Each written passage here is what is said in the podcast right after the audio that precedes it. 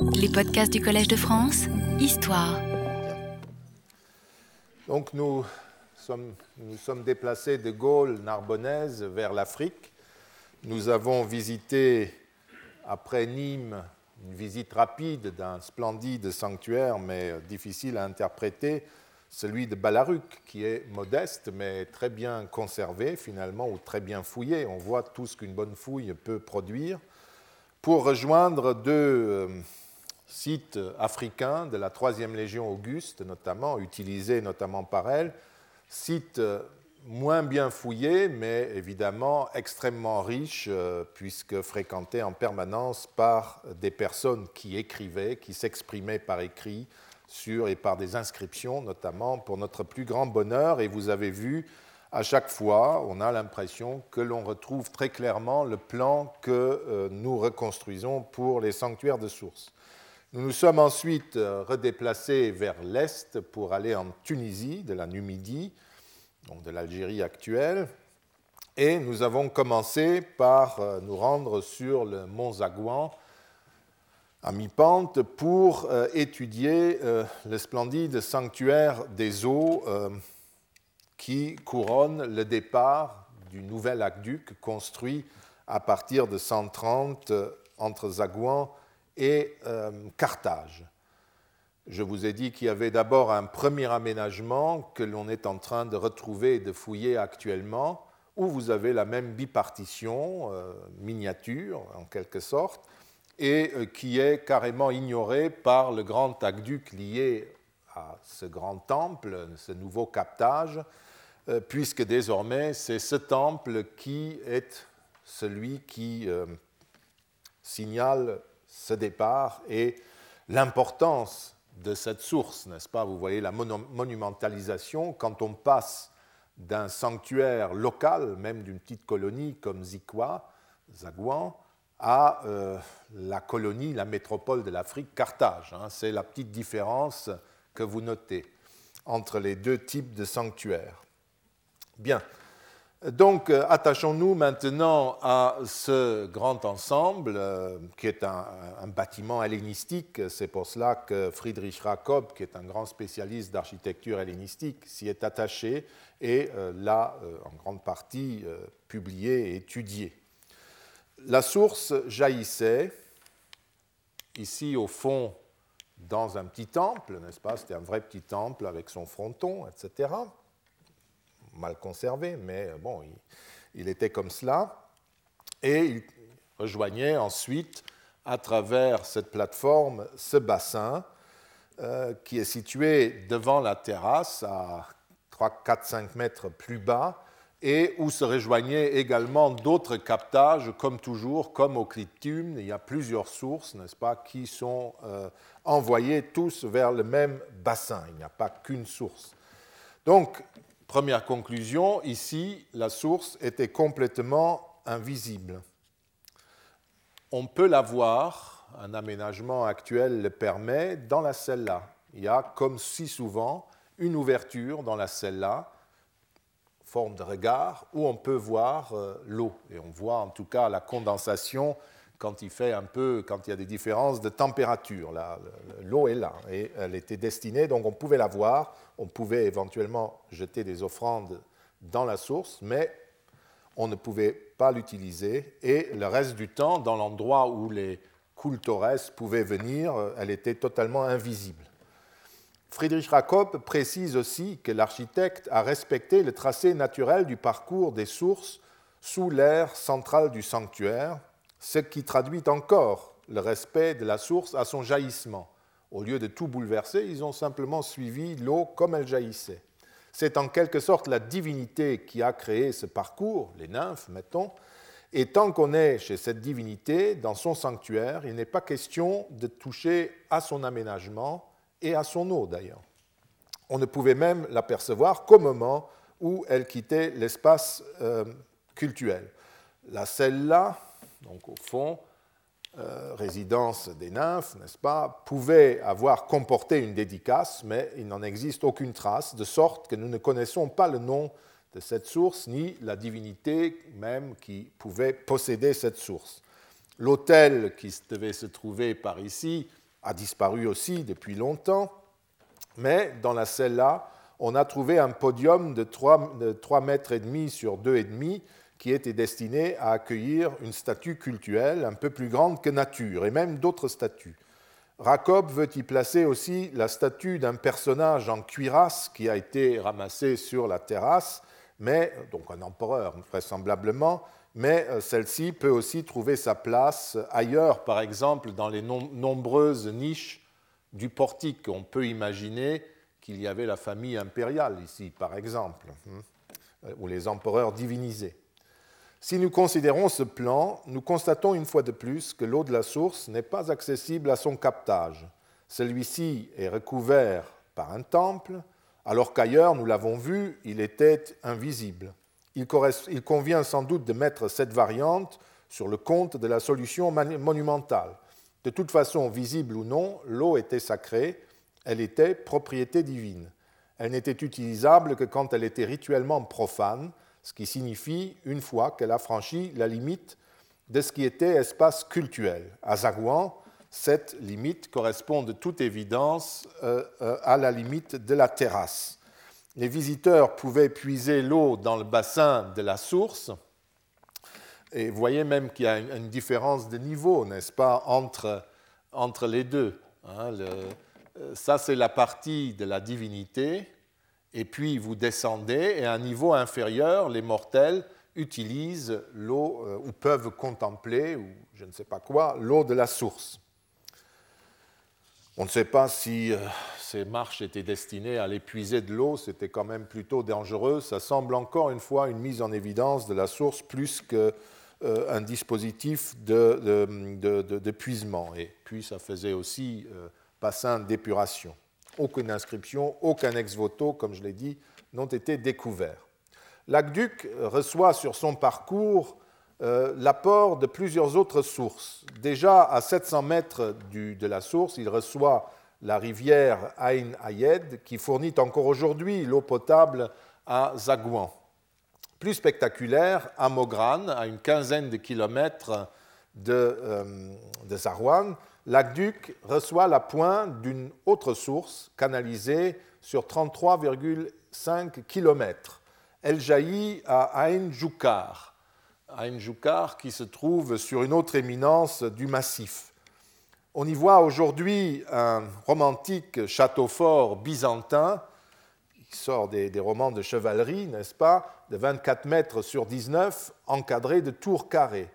Ce château, en fait, est construit autour du nymphée de la source. Château médiéval, évidemment, hein, byzantin. Euh, le nymphée était sans doute inscrit, pense-t-on, pardon, là je vais un peu vite, dans un portique dont il ne reste cependant aucune trace, mais c'est ce que les archéologues pensent. Le nymphée lui-même consistait en une grotte artificielle euh, abritée par une demi-coupole, voyez là, et donnant sur un petit bassin rectangulaire qui se trouvait devant. La paroi de fond de cette grotte comportait trois niches pour, des statues. Le bassin rectangulaire recevait apparemment trois sources, de sorte que nous pouvons attribuer les trois niches à trois nymphes ou trois eaux, trois sources distinctes. Comme nous ne possédons aucune trace de ces statues ou des inscriptions, il faut en rester là. Il existe bien un fragment d'inscription euh, à l'endroit qui date de Gordien III, donc du milieu du IIIe siècle de notre ère, mais il n'est pas certain que l'on puisse l'attribuer aux nymphées.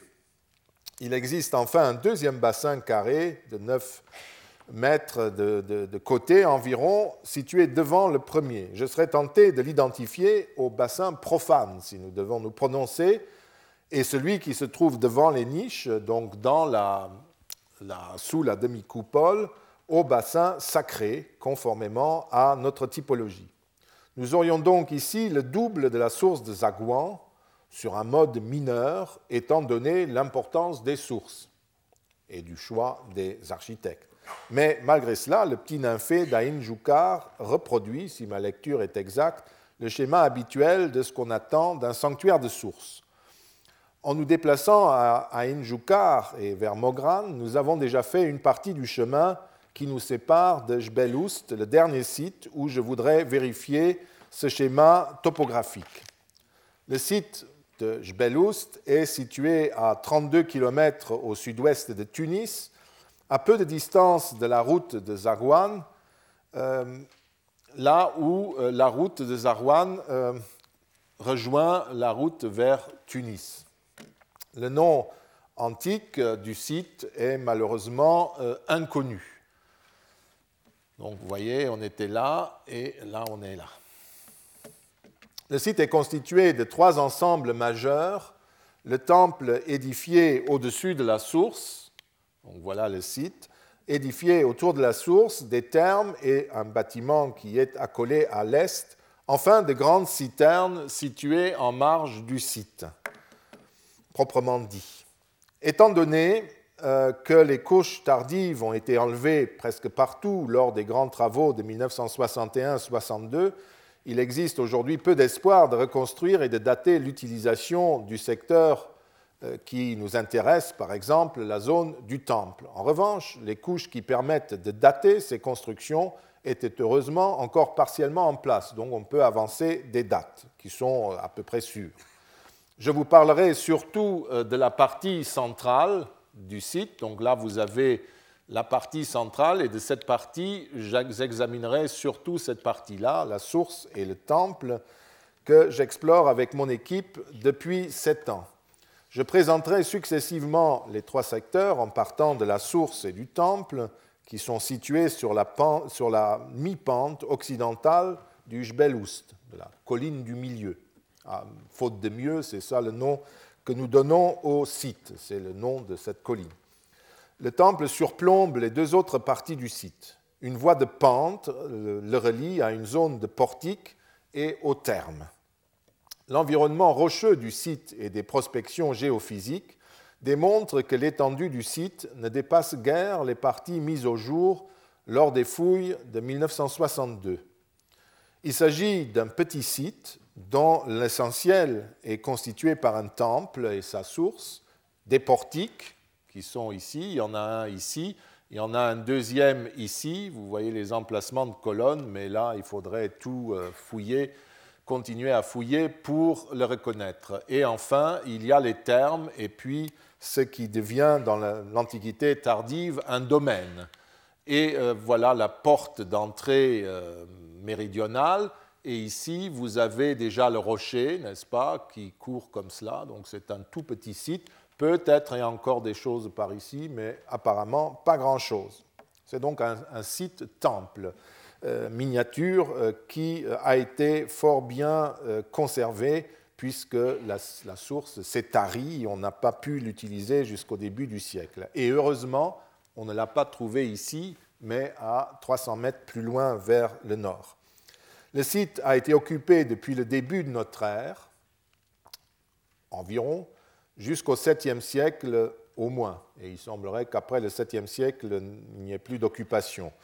Je n'entre pas dans ces détails, mais une fois de plus, euh, la monumentalisation, la première en tout cas, au début de notre ère, peut une fois de plus être due à des vétérans de l'armée romaine, puisqu'il y a des colonies et des établissements de vétérans de l'armée d'Auguste qui euh, sont dans le secteur. Pour l'instant, nous n'avons pas d'inscription. Bizarrement, n'est-ce pas, c'est un site sans inscription ou presque. Pendant toute cette occupation d'à peu près sept siècles, les monuments ont subi de multiples changements.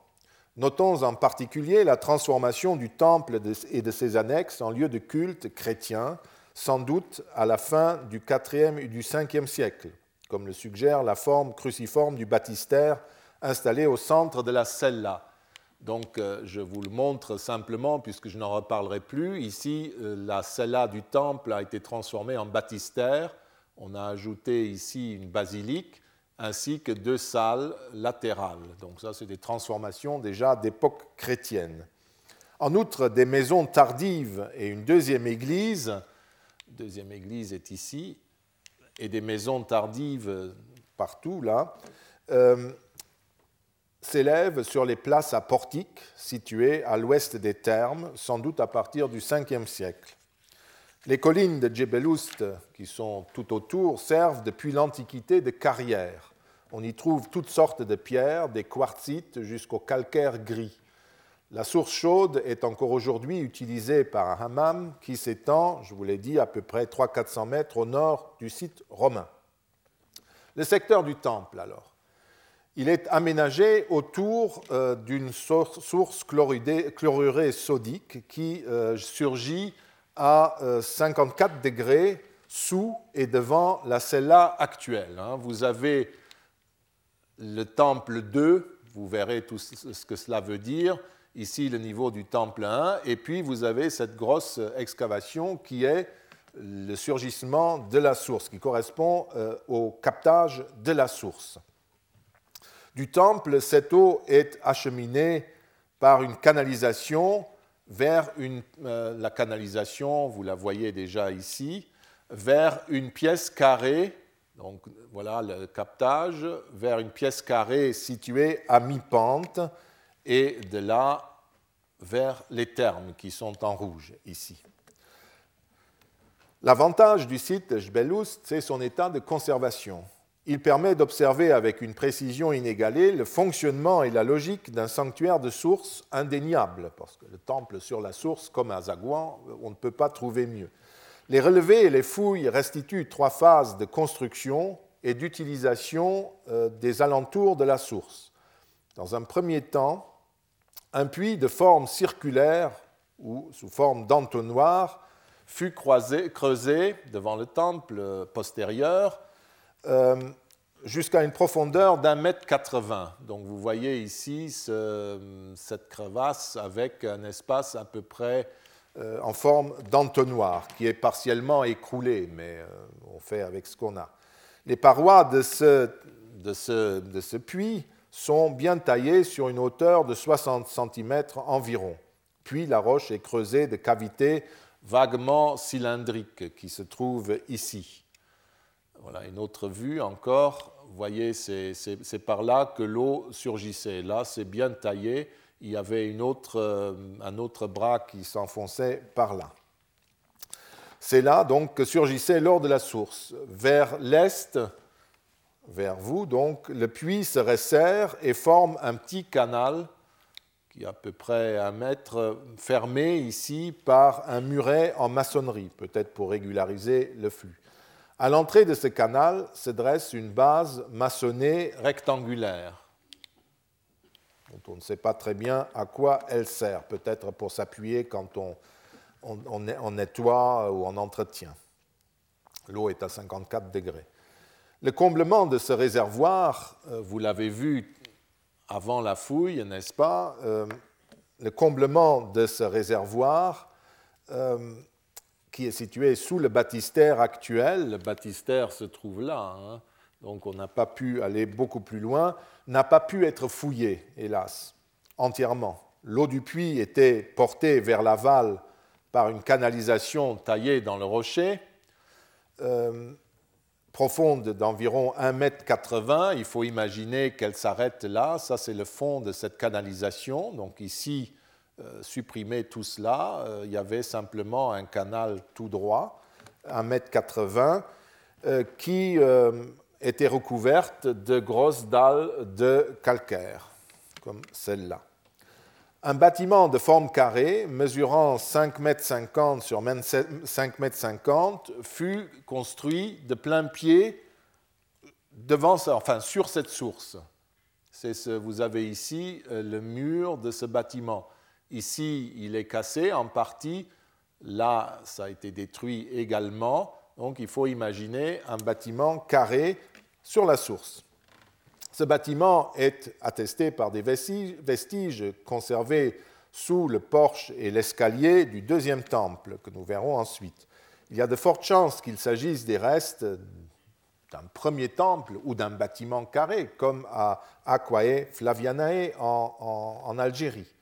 Malheureusement, en raison des travaux liés à la construction du deuxième temple, il n'est pas possible de déterminer comment le puits lui-même était aménagé, puisqu'il est en partie situé sous le podium, donc vers l'arrière, ici, du deuxième temple. Sous peine de détruire le baptistère, qui est très bien conservé, nous ne pouvons pas y accéder. Il s'agissait soit d'un petit bâtiment accolé à l'édifice carré qui entourait le griffon, soit d'une grotte naturelle invisible de l'extérieur. C'est plutôt cela notre hypothèse, et cette grotte s'est ensuite effondrée. La, cour de ce premier aménagement, qui mesure 20 mètres sur 20 mètres environ, sur 12 mètres et demi, donc une cour rectangulaire dont vous voyez les murs ici contre les aménagements postérieurs, euh, sont conservés euh, pour la plupart en fondation ou en élévation. Deux exèdres à plan, donc vous voyez cette cour qui euh, entoure la source et son bâtiment carré. Vous avez la canalisation et puis vous avez ici deux exèdres rectangulaires qui se font face elles peuvent avoir été revêtues d'un sol mosaïqué, d'après nos découvertes. Enfin, à l'est, une citerne d'eau douce, partiellement creusée dans le rocher, euh, avait été aménagée. Apparemment, elle était alimentée par l'eau de pluie provenant de la cour, à moins qu'elle l'ait été par une source d'eau douce et un aqueduc aujourd'hui disparu, des tubes euh, ou je ne sais pas quoi. Euh, provenant d'une autre source minérale, mais d'eau potable, d'eau claire, pas d'eau thermale. Elle ne peut pas être alimentée par la source parce que son fond est trop haut, n'est-ce pas? Il n'y a pas de communication possible. Il n'y a pas de trace non plus d'un aqueduc. Mais euh, d'après ce que me disent les, spécialistes, euh, cette cour suffisait pour remplir cette citerne pour les besoins du culte. À mi-pente, l'aqueduc en question débouchait dans une pièce carrée qui euh, paraît elle aussi avoir été mosaïquée, parce qu'une fois nettoyée, vous pouvez voir ici euh, qu'un escalier qui appartient au premier aménagement euh, comporte une mosaïque, ce qui n'est pas le cas dans, un château d'eau. Vous voyez ici, je vous le dis, passer l'aqueduc secondaire. Voici cette mosaïque, donc, qui serait quelque chose du premier siècle, on ne sait pas trop. Et euh, sur la pente elle-même, qui euh, entre le temple et euh, ce, lieu, sur le rocher, il y a une mosaïque à gros cubes blancs qui peut être aussi le reste d'un bassin ou d'un bâtiment qui pourrait correspondre au premier terme, entre guillemets, du site. Donc vous auriez un temple, la source, puis une conduite qui débouche ici dans un bassin où on pouvait se baigner avec peut-être un bâtiment à côté, nous n'en savons pas davantage, tout est euh, détruit. La datation de cette phase a été rendue possible par les niveaux de comblement suscités par la deuxième phase des travaux. Ces niveaux renvoient tous à la première moitié ou au milieu du deuxième siècle de notre ère. Comme l'ensemble a été construit sur le rocher, son euh, rocher même, et que les couches archéologiques de la cour avaient été enlevées par les premières fouilles, seules des traces sporadiques de l'occupation antérieure sont conservées. Elles renvoient toutes exclusivement au début de notre ère. Il faut signaler qu'aucun témoignage d'une époque plus ancienne n'a été découvert. Enfin, cette datation au premier siècle de l'Empire est confirmée par une inscription qui apporte la preuve qu'une vie religieuse existait en ce lieu au début de l'année 101 de notre ère, donc bien avant la, reconstruction du temple, avant la construction du deuxième temple. On y lit euh, notamment, il y a une date consulaire, qui c'est janvier 101, il n'y a aucun problème, qu'une statue ou un autel à Ra, c'est possible également, a été dressé en l'honneur de l'empereur Trajan. Malheureusement, cette inscription a été trouvée dans le secteur du temple dans un remblayement d'une tranchée moderne, de sorte que nous ne pouvons pas attribuer cette statue ou cet autel à telle pièce précise du lieu. Il est certain en tout cas qu'elle a été trouvée sur le site et selon toute probabilité même dans le secteur du temple. Une autre inscription provient de la zone du temple. Elle a été découverte au début du siècle, avant les fouilles, et près, nous dit-on, près au voisinage du reste d'un temple. À cette date, le temple n'était pas encore fouillé, mais les murs de la deuxième celle-là, que nous verrons, devaient émerger de la, terre, de l'herbe, Peut-être la celle-là elle-même, qui est assez élevée par rapport à la cour actuelle, avait-elle déjà été nettoyée et dégagée C'est en tout cas des environs du temple que provient cette petite inscription privée posée par l'esclave Januarius pour ses maîtres, dont le nom gentilis n'est pas donné. Ce sont deux Lucius. Cet esclave travaillait dans une ferme des environs ou dans une entreprise appartenant à ces deux Lucius, ça peut être, euh, étant donné le lieu, une carrière ou un bois, et il a offert une dédicace pour leur salut. La dédicace s'adresse à Mercure et Sylvanus, ou Mercure Silvius. Étant donné le côté fruste de l'inscription et les abréviations, il n'est pas, euh, enfin, on n'arrive pas à savoir exactement quelles divinités sont en cause. Deux possibilités sont ouvertes, ou bien il s'agit de Mercure, virgule, Sylvanus, de deux divinités, ou bien c'est une divinité, Mercure Silvius, comme on peut le trouver à Touga euh, sur une inscription, heureusement sans abréviation.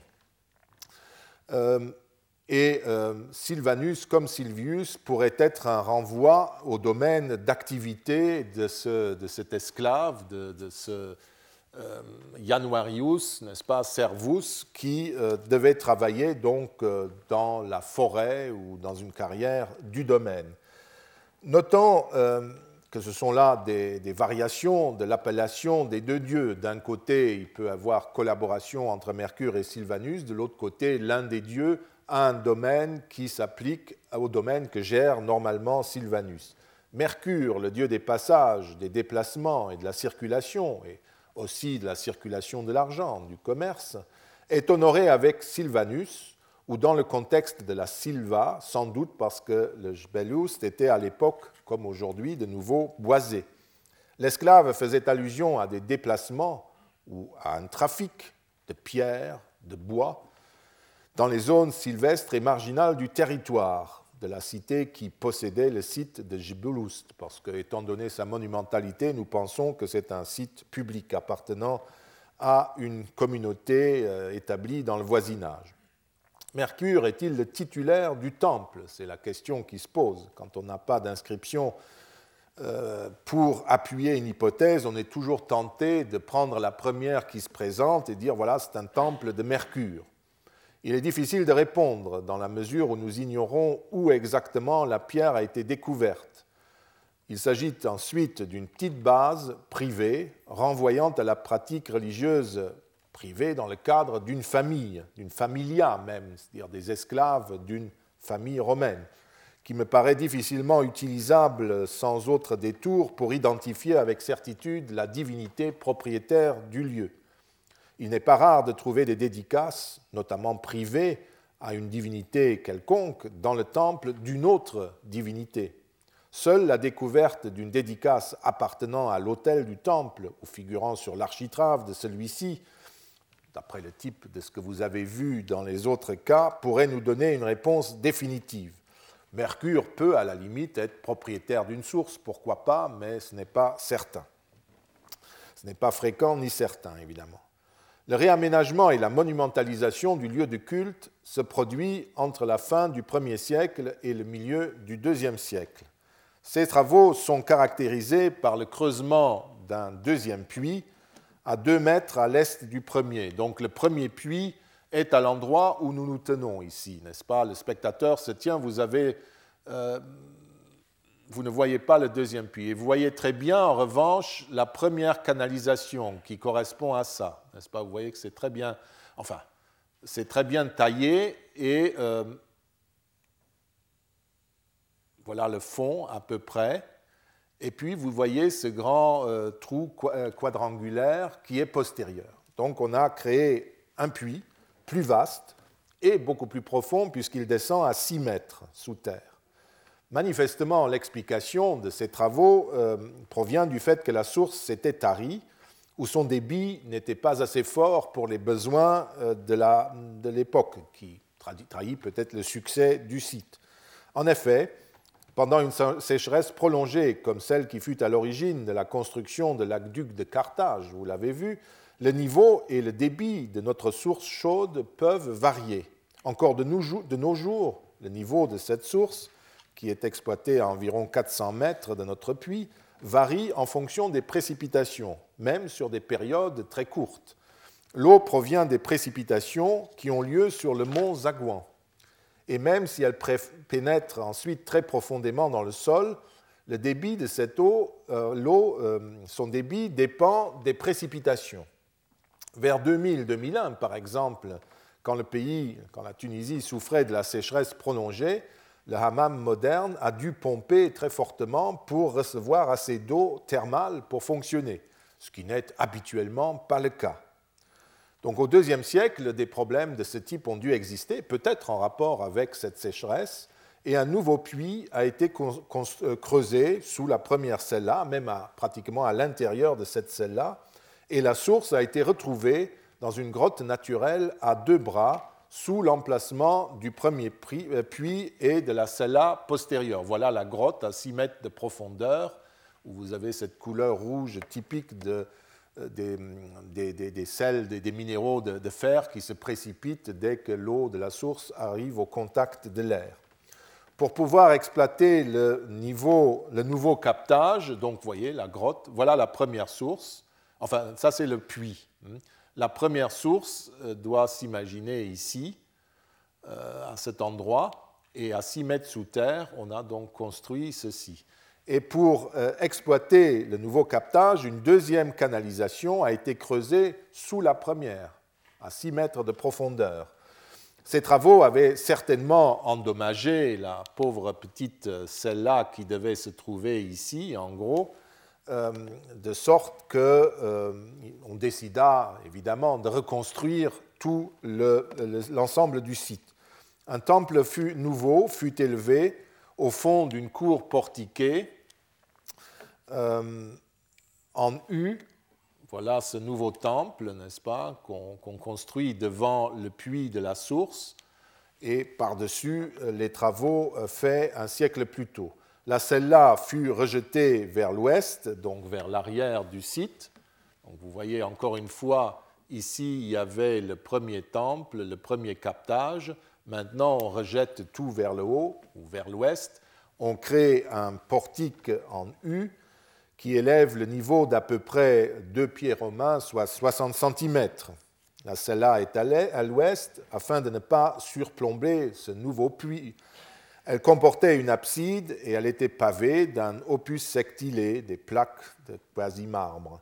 Ses murs intérieurs étaient revêtus de plaques de calcite. L'extérieur était revêtu d'un enduit blanc. Le premier puits fut comblé. Son remplissage ne comprenait malheureusement ni vestiges cultuels ni monnaie, dans la partie que nous avons pu fouiller, mais uniquement une cruche. Cruche de libation, elle était presque entière, libation de fermeture, mais vous comprenez, sans autres témoignages, c'est difficile à, proposer. La partie supérieure du nouveau puits fut taillée en carré, ses bords nord et sud furent aménagés, donc les bords ici furent aménagés pour servir d'un poste à une voûte qui consolidait les fondations de l'escalier et du pronaos du nouveau temple, n'est-ce pas, qui était plutôt lourd et il ne fallait pas quand même avoir des problèmes de stabilité. Donc la source a été couverte d'une voûte. Euh, le portique mosaïqué que nous avons ici en U et qui était pourvu d'enduits peints, nous le savons, recouvrait toutes les, les, constructions précédentes, murs, exèdres et petites citernes. Au centre des ailes sud et nord du portique, donc ici à peu près et là, furent de nouveau construits postérieurement euh, des exèdres, euh, comme dans le premier sanctuaire. Donc on le reproduit, mais en plus grand, en plus, euh, en plus monumental. La voie de la pente fut elle aussi monumentalisée par des murs qui l'orientent. Et là, comme à Zagouan, le premier lieu où aboutissait l'eau chaude de la source, qui servait peut-être de bassin, eh bien, cette pièce fut aussi abandonnée et servait désormais seulement au passage de l'aqueduc qui portait l'eau vers le nouveau site où on pouvait euh, bénéficier de l'eau du site, c'est-à-dire au-delà des portiques, ces termes. Manifestement, le plan d'aménagement dépassa le secteur des thermes, car le portique et les thermes situés au pied de la colline, qui datent de la même époque, s'inscrivent autour du même axe, n'est-ce pas? On a le même axe, avec une petite déviation ici, qui est peut-être de nouveau due. Vous voyez, le, carré du puits est parfaitement inscrit dans le plan du temple, parce qu'on a respecté quelque chose ici, le, cours de, la source, enfin on, ne touche pas euh, à l'orientation du temple. Comme ce plan ambitieux renvoie à une initiative importante, on peut se demander si tous ces travaux ne sont pas dus à la construction de l'aqueduc de Carthage qui passe à 2 km du site. Comme je l'ai dit, il est très probable que les barrages et citernes qui longent le site servaient de prise d'eau secondaire à ce aqueduc, puisque l'essentiel de leur eau rejoint une grande citerne dont le niveau est inférieur à, celui de notre site. Vous avez vu ces trois citernes qui amènent de grosses quantités d'eau sous le niveau du site. Donc ça sert forcément à autre chose. On a pensé à, euh, l'irrigation, mais il est beaucoup plus vraisemblable, d'après d'autres témoignages, que tout cela va vers l'aqueduc de Carthage. Et on peut prudemment supposer que les travaux et les moyens et aussi ce plan assez ambitieux euh, peut être dû à la construction de l'aqueduc, de ces citernes, qui ensuite ont apporté des crédits pour accroître le rendement de la source chaude et pour reconstruire l'ensemble du lieu de culte et de ses annexes. Dès le milieu du IIIe siècle, des traces de modifications sont attestées, cela nous intéresse moins. À mi-pente, une maison est construite, et interdisait désormais la montée vers le temple auquel on devait accéder désormais par le nord ou le sud. Après ces premiers indices de désaffection, le secteur sacré fut transformé sans doute à la fin du IVe siècle, au moment où il fut christianisé. Il est à noter que la source chaude ne fut pas utilisée dans cette transformation par les chrétiens. Seuls les monuments exprimaient et montraient le changement. Par exemple, le temple qui servit de baptistère bien sûr sans aucune communication avec la source sacrée. La source elle-même continuait sans doute de couler sous terre, mais elle paraît s'être tarie dans la suite. Et après le 7e siècle, comme je l'ai dit, le site fut abandonné. Je ne décrirai pas les termes et leurs quatre ou cinq phases, n'est-ce pas? Tout ce que je veux vous dire, c'est que notez ces deux pièces, n'est-ce pas? C'est exactement le plan d'Aquae Flavianae. On dirait que c'est les mêmes ingénieurs, n'est-ce pas, qui l'ont construit. Parce que ça, c'est un caldarium, euh, oui, et ça, c'est un tépidarium à ciel ouvert. Et voilà, vous avez ces grands bassins pour refroidir l'eau euh, qui est trop chaude pour qu'on puisse baigner euh, dedans. Euh, je ne parlerai pas non plus de la, voilà, cette salle rectangulaire, je ne parlerai pas non plus de la résidence tardive qui est construite encore un peu plus bas sur le site, pour dire un dernier mot des, d'un dernier problème qui se pose, qui est celui de la divinité titulaire. J'ai déjà mentionné la dédicace privée à Mercure Sylvanus ou à Mercure Silvius, Esculape et Igi sont attestés par des statues découvertes respectivement dans l'une des dépendances tardives d'époque chrétienne euh, jouxtant le temple et dans les thermes. Tout cela est déjà du rebut au moment où on les découvre, n'est-ce pas, puisque ce n'est pas en place dans les sanctuaires d'époque classique.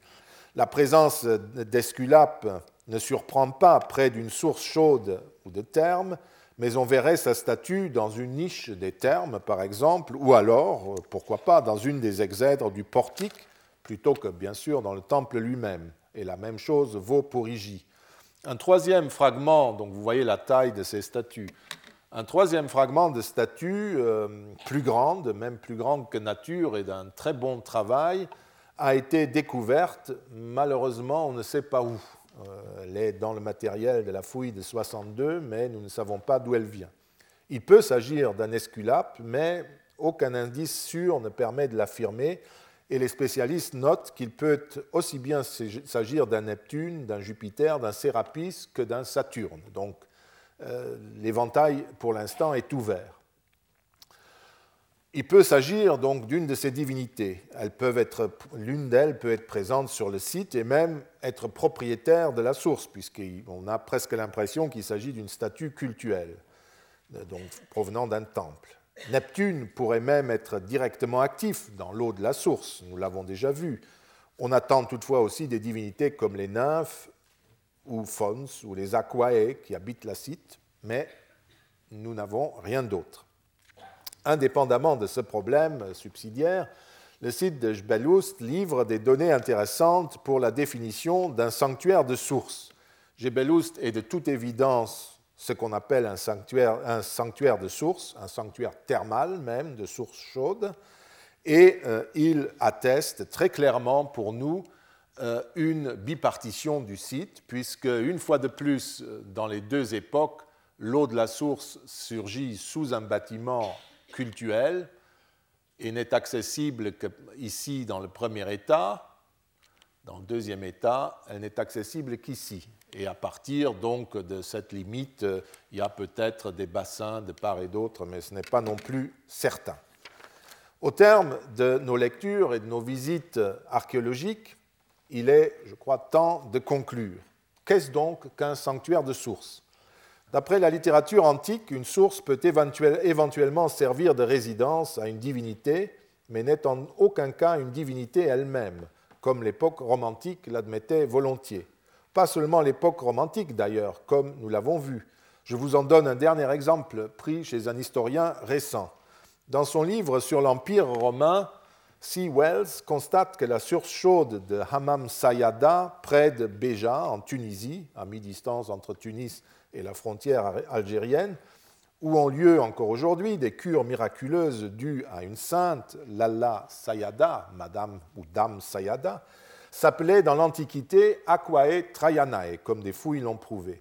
Et comme il y a des, vestiges romains sous le hammam actuel, et comme un affranchi impérial y a honoré le génie du lieu, Wells considère que c'est le même esprit qui est aujourd'hui vénéré à Béja sous le nom de la sainte musulmane Lalla Sayada. Donc, même survivance qu'en Europe, même effet guérisseur et miraculeux. En fait, on relève le même lieu commun qui, par un raisonnement circulaire, doit prouver ici que la survivance des croyances populaires et des cultes est universelle et remonte jusqu'à l'époque, jusqu'à la nuit des temps. Donc revenons à notre question, qu'est-ce qu'un culte de source dans l'Antiquité? Nous avons constaté, en lisant des textes descriptifs et des inscriptions antiques, que les anciens ne vénèrent pas la nature ou les eaux, mais des divinités qui sont actives dans la nature. Les lieux où elles agissent sont généralement signalés par des phénomènes extraordinaires eau bouillonnante, eau chaude, eau très froide, eau avec une température égale par tous les temps, eau soufrée, résurgence d'une source ou d'un cours d'eau, puissance de cette eau, qui souvent est à l'origine d'un fleuve, d'un lac profond ou d'un lac doté d'îles flottantes. Bref, toute une série de signes qu'une divinité occupe ce lieu et se l'est même façonné à son usage. Quelle est donc la présence divine dans ces lieux? Deux situations sont attestées. Soit nous trouvons des grands dieux, Apollon, Hercule, etc., qui possèdent la source ou les sources comme un bien et qui sont un instrument à leur service pour faire le bien. Soit nous trouvons seulement des nymphes ou des eaux, aquae, qui sont comme des petites divinités fonctionnelles, telles les Ondergötter, les dieux spécialisés, qui représentent la force agissante qui est dans ces eaux.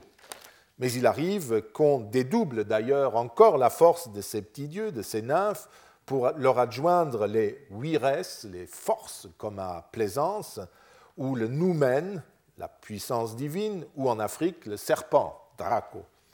Tout ceci est extrêmement romain. Il n'y a rien d'indigène ou de local dans tout cela. Parfois, les nymphes sont seules, ou alors elles se trouvent très souvent aussi aux côtés de la divinité qui possède le site. Nous en avons vu plusieurs exemples. Elles ne sont pas immortelles pour toujours, ces nymphes, mais disparaissent quand le lieu de culte lui-même disparaît où le, lieu naturel disparaît. Quand un arbre meurt, nous en avons vu un exemple, c'est une nymphe qui meurt. quand une source se bouche, c'est une nymphe qui se tait, si vous voulez, compte tenu de leur fonction. Leur personnalité, la personnalité des nymphes est limitée à leur fonction, salubrité, sonorité, et par ce biais, elle renvoie, nous l'avons vu, aux muses et à la poésie, etc. Nous avons aussi noté que si les nymphes renvoient à la force propre des sources, les aquae, les eaux, ont une vertu qui est plutôt topographique, c'est plutôt un toponyme, alors que Fons, le dieu source, semble gérer l'ensemble de ce domaine, et pas seulement telle ou telle euh, présence aquatique qui est du domaine des nymphes. À leur côté, je l'ai dit, on peut encore trouver à côté des nymphes, à côté des aquae, à côté des propriétaires du lieu, on peut encore trouver d'autres divinités. Le génie du lieu, qui exprime, toutes les qualités du lieu. Sylvanus, qui renvoie éventuellement au caractère sauvage ou marginal du site. Mercure, le dieu du passage. Hercule, grand découvreur de sources, mais aussi guérisseur à l'occasion puisqu'il terrasse et chasse le mal. Apollon, qui est aussi médicus, médecin, comme son fils, le technicien Esculape avec sa parèdre Igi, salus, la santé, exprimant l'effet de l'action d'Esculape. Ce n'est pas n'importe quelle source non plus qui est sacrée. Certes, en elle-même, une source l'est toujours, comme le soulignait le commentateur de Virgile que nous avons cité au début de ce cours, nullus fons non sacer puisque l'eau qui surgit du sol est toujours un phénomène extraordinaire. Mais toutes les sources ne sont pas l'objet d'un culte organisé, de même que tous les bois et tous les phénomènes naturels d'un territoire ne sont pas l'objet d'un culte organisé. Les habitants d'une cité créent toujours un paysage religieux par la sélection. Ils sélectionnent quelques sources, quelques bois sacrés, quelques lacs ou grottes, qui expriment leur relation avec l'action divine sur leur territoire, pars pro toto en quelque sorte. Souvent, ce sont les sources dont l'activité est la plus spectaculaire qui sont vénérées. Dans d'autres cas, on a des sources en haute montagne qui n'ont rien d'attrayant, mais qui servent, qui ont une fonction politique, peut-être topographique, qui, à ce moment-là, sont monumentalisées parce que dans l'imaginaire des habitants du lieu, c'était un, lieu, un, point dans le paysage qui était très important. Et ils s'en servent pour construire ce sanctuaire et ce culte. En tout cas, rien de tout cela n'est systématique, puisque nous connaissons toujours qu'un tout petit peu des, aménagements cultuels. En tout cas, il ne faut pas considérer toute fontaine, toute vasque, tout bassin et tout terme comme un sanctuaire de source. Il ne faut pas oublier que le culte a toujours besoin d'eau pour les ablutions, pour la cuisine sacrificielle, et c'est à cela que servent beaucoup de bassins nymphés et même thermes, puisque quand on va à la campagne, on se lave avant de célébrer le culte ou avant de consommer le banquet sacrificiel, et cela veut dire que euh, l'on va au terme. L'eau est sacrée dans le cadre d'un culte. Elle a été consacrée, certes, par un signe divin qui a choisi en quelque sorte le lieu, mais elle est ensuite consacrée publiquement ou à titre privé dans un domaine par les mortels. L'organisation du lieu de culte est toujours très particulier. Il comprend, comme dans tout temple romain, une partie sacrée et une partie profane, cette bipartition des espaces peut être observée sous plusieurs formes dans tout le monde romain occidental que nous avons parcouru, si seulement la documentation est assez précise. Il y a plusieurs modalités, mais toujours on voit le même aménagement. Toute l'eau d'un sanctuaire de source n'est donc pas sacrée. Elle peut provenir d'une eau sacrée, comme les parts de viande que l'on consomme lors du banquet sacrificiel proviennent d'une victime consacrée, elle aussi, et immolée à une divinité. Et elle garde les qualités éminentes qui énoncent certaines vertus, salubrité, force, efficacité. Cette dernière est même divinisée dans certains contextes.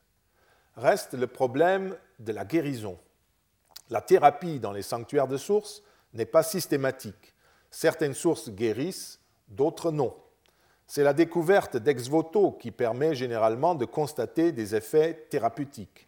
quand il y a des petits ex-voto organiques, par exemple, ou des inscriptions, nous savons que l'on faisait ce genre de demande à la source, aux nymphes ou à la divinité protectrice propriétaire du lieu, et euh, qu'elle traitait d'une manière ou d'une autre ces euh, demandes.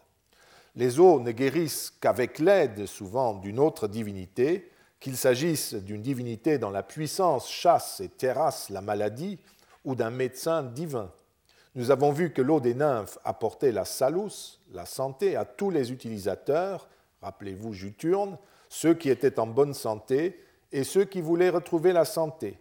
Les visiteurs des sources se recrutent toujours parmi ces deux catégories. Le fait que des malades fréquentent eux aussi les sources sacrées ou les sites thermaux ne doit pas faire supposer que ces derniers étaient l'équivalent des centres de cure, thermale modernes avec leurs thérapies diverses et d'ailleurs controversées. Les sites thermaux antiques étaient souvent plutôt des centres de repos et de détente que des hôpitaux. Nous avons relevé que l'armée et l'administration romaine les utilisaient notamment de cette façon.